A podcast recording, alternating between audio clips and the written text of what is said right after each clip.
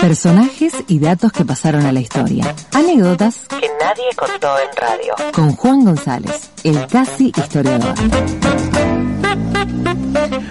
Buen día, Juan, querido. ¿Cómo andamos? ¿Cómo andamos? ¿Todo bien? ¿Todo bien? ¿Vos? Bien, acá andamos. Un sábado medio complejo con estas noticias de, lo de Pino y Basterra, pero sí. estamos.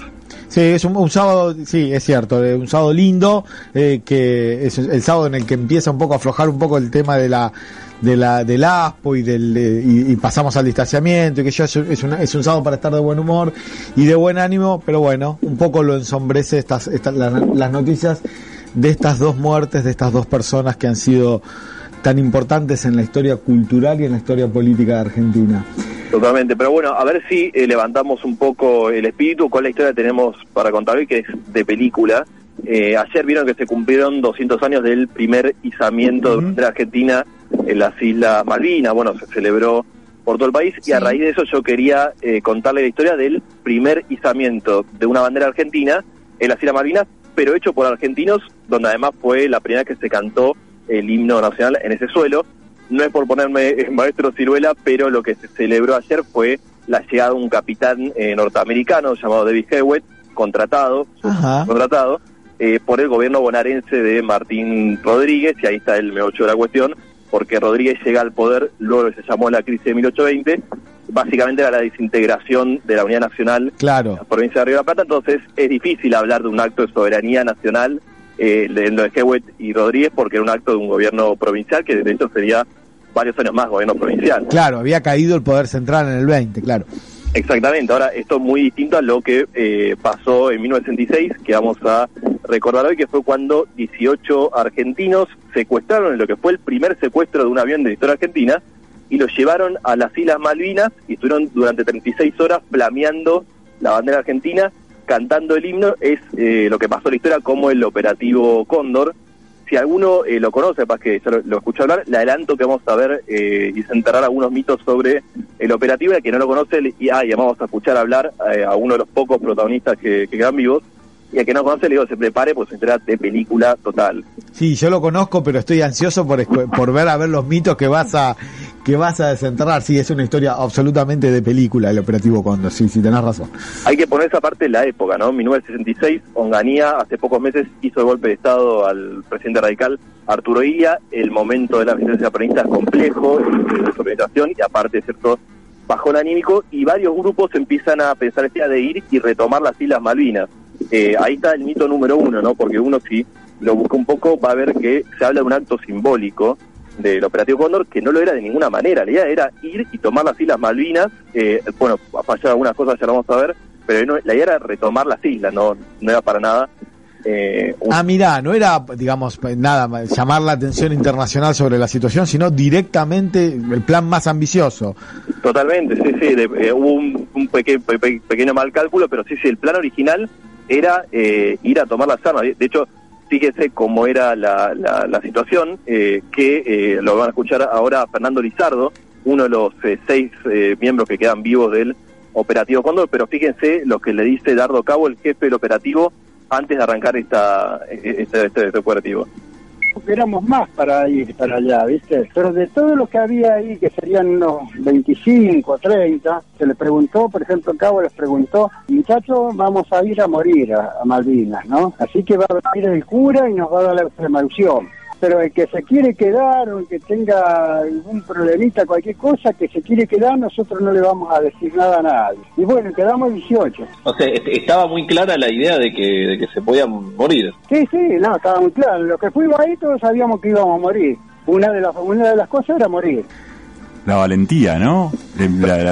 ser temerario de verdad. Bueno, vamos, mirá que lo más probable es que acá no la contemos. Y le hicieron la promoción antes y bueno, de hecho, ahí está el, segundo tema, que siempre se habla mucho los 18 eh, cóndores, eh, eran más, bueno, varios más se, se bajaron. Ahí el jefe era un personaje muy interesante, Dardo Cabo se llamaba, hijo de Armando Cabo, alguien, un líder metalúrgico sindical peronista, de quien hablamos cuando hicimos la, historia de Evite la compra de armas. Bueno, Armando Cabo ya ha sido uno de los mediadores eh, en, ese, en, esa historia.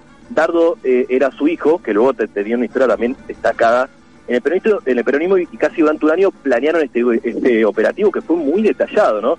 eso también eh, es, es llamativo. Por ejemplo, la novia de Dardo Cabo, María Cristina Berrier, que sigue viva hasta el día de hoy, una mujer que era periodista, que ni venía del peronismo, pero lo conoce a Cabo en una entrevista y se enamora y empieza a militar con él, eh, hizo, por ejemplo, tres viajes a Río Gallegos para conocer cómo era la logística del avión. El 28 de septiembre de 66, fecha para nada casual, porque había llegado el príncipe de Inglaterra a, verse con Onganía en Argentina, siempre eh, las dictaduras argentinas con una relación ahí con, con Inglaterra.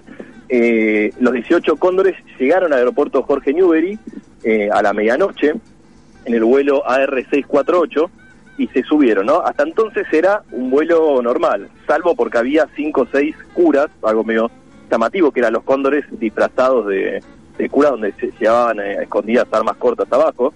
Recordemos que no había habido jamás un, un secuestro de avión, entonces ni siquiera había detector de metales en, lo- en los aeropuertos. Y era un vuelo que iba, a- que había llegado a, eh, al, aeropu- al aeroparque, decías, Hacia Newbery a Río Gallegos. hacia New bien.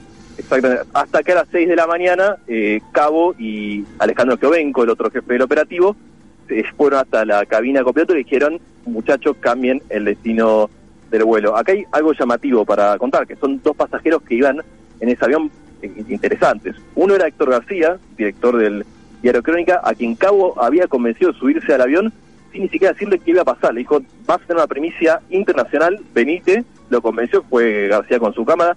De hecho, si uno busca las fotos, casi todas son de García. Y el otro era José Guzmán, el gobernador militar, interventor militar de Tierra del Fuego, por lo tanto los papeles, eh, el gobernador de las Islas Malvinas. Los cóndores juran hasta el día que fue casualidad eh, que apareciera Guzmán en ese... Guzmán se había tomado el avión para hacer el viaje y nada más, no tenía ni idea de lo que iba a pasar. No tenía ni idea, pero bueno, eso le dio un, un, hecho muy simbólico, porque eran los papeles, y de hecho eh, lo quieren convencer a Guzmán en el vuelo de que él se haga cargo y se ponga al frente del operativo como para incorporarlo en, la gesta de, tomar Malvinas. Eh, bueno, a las 8 de la mañana, 26 de septiembre, ya llega el avión a Malvinas y acá está el primer- la primera falla en, el- un plan que ha sido muy muy planeado, que, que la idea era aterrizar en el, al, al lado de la gobernación, tomar rehén al gobernador eh, y tomar también las armas y ahí tomar la- las islas, pero bueno, por el- lo que fue el, el clima no, no, no se pudo, terminan aterrizando a tres o cuatro kilómetros donde pensaban, en lo que era una pista de carrera de caballo, de hecho el avión eh, se entierra un poco, están, están ahí las fotos y bueno, ya imagínense para qué momento se había juntado media isla Malina. Claro. Eh, imagínense que tres veces dando vueltas el avión y hasta que aterrizó, bueno. Eh, a las 8.42 de la mañana, por una soga, descienden los eh, 18 argentinos, plantan las siete banderas que habían llevado y entonan por primera vez eh, el himno nacional. Escuchemos a eh, Lizardo recordando este momento para la historia. Algo inmemorable que fue muy emotivo, ¿viste? Plantamos las banderas, ¿viste? Una la pusimos como pudimos ahí arriba de un tirante que estaba clavado ahí, que me parece que llevaba un cable, algo así, enarbolamos la bandera, cantamos el himno, ¿viste? Los ingleses nos estaban apuntando y los, parte de los comandos nuestros estaban dispersos, ¿viste? También apuntándole a ellos, ¿viste? Sonaba un tiro, ahí se terminaba todo, ¿viste? Era momento de tensión máxima, fue todo un día eh, muy complejo, bueno, ahí lo contaba Lizardo. Sí, Los dos situación tensa. Me imagino a los habitantes de la isla, de las islas ahí, los ingleses, sus- los usurpadores, digamos. Nada, ver que un avión da vuelta, baja, es un avión de pasajeros enorme que no tenían previsto, se bajan 18 personas, clavan las banderas argentinas y cantan el himno. no, no deberían entender nada. No, de hecho los, eh, los, los, los habitantes, los ocupadores allá pensaban que era un avión eh, comercial que estaba teniendo un desperfecto y tenía que aterrizar. Claro. Bueno, las sorpresas se llevaron. De hecho, eh, los cóndores eh, toman algunos rehenes que estaban por ahí. Uno de ellos, el jefe de policía eh, de las islas, que luego combatiría en la guerra de Malvinas. Bueno, otra, es para otra historia. Bueno, lo cierto es que todo ese 26 y 26 de septiembre, esas 36 horas fueron muy tensas. Eh, varias veces, como decía Lizardo recién, tuvieron por irse eh, a los tiros hasta que eh, entra en la mediación el, el párroco del lugar, un holandés que se llama Rodolfo Roel, y termina convenciendo a Cabo, que además era, un- era muy católico, de eh, negociar la entrega de armas y la rendición. Eh, había algo ahí muy simbólico en los cóndores, que, que era que no querían entregarse a los ingleses. Eh, de hecho, cuando van a la capilla donde están eh, retenidos hasta que los pasa, a, los levanta el gobierno argentino y después los los juzgaría, eh, se negaron a, a darle las banderas y ahí es un gesto eh, simbólico fenomenal. Primero fue para que no le saquen las banderas, de hecho en un momento entran los ingleses, hay como una mini refriega, eh, se, eh, em- se, se pasan las banderas por el cuerpo, ¿no? Que es una cosa muy simbólica, ¿no? Envueltos en la, en, en la patria, y además con la idea de que ni siquiera toquen eh, las banderas. De hecho, eh, escuchemos cómo María Cristina Berrier recordaba eh, ese momento. Es una, esto es una carta que escribe ella, no la lee ella. Eh, bueno, la van a conocer a, quien la lee. Esta bandera flameó orgullosa 36 horas en nuestras Malvinas. Regresan invictas a la patria, porque no fueron ni siquiera rozadas por la mano del usurpador inglés. Son el símbolo de una juventud que no resigna su ideal de nacionalidad. Nacionalidad está escrito con mayúsculas. No son nuestras, son de la patria, es decir, de todos los argentinos. ¿Quién era? No sé quién era, no, no- no- no la reconocí. Eh, Eso, eso era en su segunda presidencia. En el 2012 ya vamos a volver a Cristina. Al final de esto vamos a hablar a Cristina por- y las banderas, que es una historia también ahí interesante.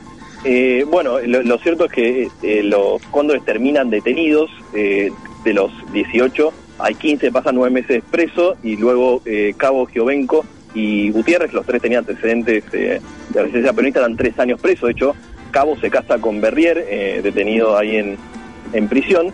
Y ahí, ¿Presos en Malvinas? no, no, los detienen en Loyana Bahía Blanca y Ah. están detenidos Bien. eh, cuando los levantan. Eh, y hay un par de cosas que nos quedan ahí de lo que fue este operativo Cóndor que quedará, para la historia. Uno es eh, el destino de los 18 cóndores. De los 18 hay 6 que mueren asesinados en los 70. Y lo interesante ahí, o lo llamativo ahí, es que hay 4 que mueren del lado, digamos, de la izquierda peronista y 2 que mueren de, del- del otro lado. Cabo, por ejemplo, se metería en Montoneros, de hecho llegaría a ser el director de la revista El Descamisado, uno de de, de Montoneros, mientras que, por ejemplo, a Giovenco y a Gutiérrez, lo- a, uno lo mata Lerp y el otro termina eh, también asesinado en circunstancias supuestamente allegados a, a la izquierda eh, peronista. ¿no? Giovenco y Cabo eran los dos jefes del operativo y terminan militando en organizaciones eh, opuestas. Y, y lo otro también interesante es la historia de las banderas. Eh, ahí la escuchábamos a Cristina, que, esto fue en el 2012 cuando Berrier eh, le dio las siete banderas a, a Cristina. Hoy están, ahí están repartidas, hay una en el Congreso, otra en la Casa Rosada, otra en el Museo Malvinas. Pero las dos más interesantes son una que está en la capilla Itatí de Corrientes, donde Cabo fue a encomendarse antes de hacer el vuelo, una capilla que había inaugurado, atención, en 1947 Juan Domingo Perón, con Eva Perón, un día que había sido el 27 de octubre del 47, ¿no? Ah, Como si faltara algún simbolismo Claro. más, lo que nos lleva al destino de la otra bandera, que Berrier pidió que, que se la hagan llegar al mausoleo de Néstor y de hecho hoy está en el mausoleo ahí en, Santa Cruz, eh, donde descansa Néstor Kirchner. Una bandera más, esa bandera había estado en la plaza en 1945, en el 17 de octubre. Así que todo un simbolismo ahí eh, tremendo. Sí, impresionante esas banderas, sí, claro. Impresionante. Y bueno, y le- les pregunté eh, tanto a Lizardo como a Gutiérrez que, si, si, qué, qué- qué recuerdo les quedaba de esta gente. Si quieren, escuchemos a Fernando Gutiérrez, otro de los sobrevivientes.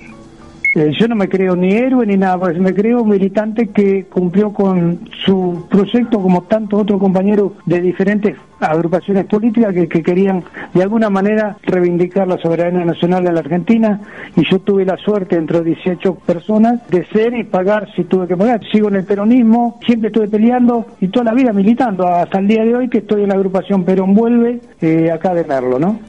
Ese era Gutiérrez, que tiene 75 años, es el espíritu que tiene.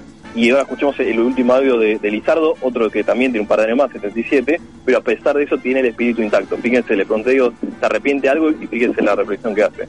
si nos organizamos en una hora y vamos a hacer, tomamos un avión o vamos a, qué sé yo, no sé, eh, le sacamos unos aviones a los milicos acá, viste, y nos vamos igual. Entonces yo haría lo mismo, exactamente lo mismo. Que hablar de Malvinas es hablar de nuestra patria, viste, ¿entendés? Falta un pedacito de nuestra patria y eso a mí me duele, viste, ¿entendés? Me duele mucho. Tengo que ir de vuelta, voy de vuelta, no me interesa si tengo que morir, que me llegó la hora o no, viste. Qué grande, ¿eh? Si tengo que ir de vuelta, voy de vuelta, 77 años, espectacular. Bueno, solo con un espíritu así, te podés subir a un avión de aerolíneas, tomarlo, desviarlo a Malvinas y plantar una bandera y después comerte la cárcel encima, ¿no? Exactamente, un datito de color es que Lizardo está a 10 días de ser padre por treceava vez y a su hijo le va a poner Alejandro en homenaje a Alejandro Jovenco. Impresionante, impresionante. Gran, gran historia, como siempre, Juan, querido. Ay, perdón, me olvidaba que el operativo Cóndor llegó a, a la fama de tener un tema eh, en, homenaje. Si quieren, me, puedo despedir con. Claro. Con, eh, escuchando. Eh, obviamente se llama Operativo Cóndor de Montojo y la Suma, se llama la banda. Nos vamos entonces escuchando Operativo Cóndor. Te mandamos un abrazo, hasta el sábado que viene. Abrazo, saludos.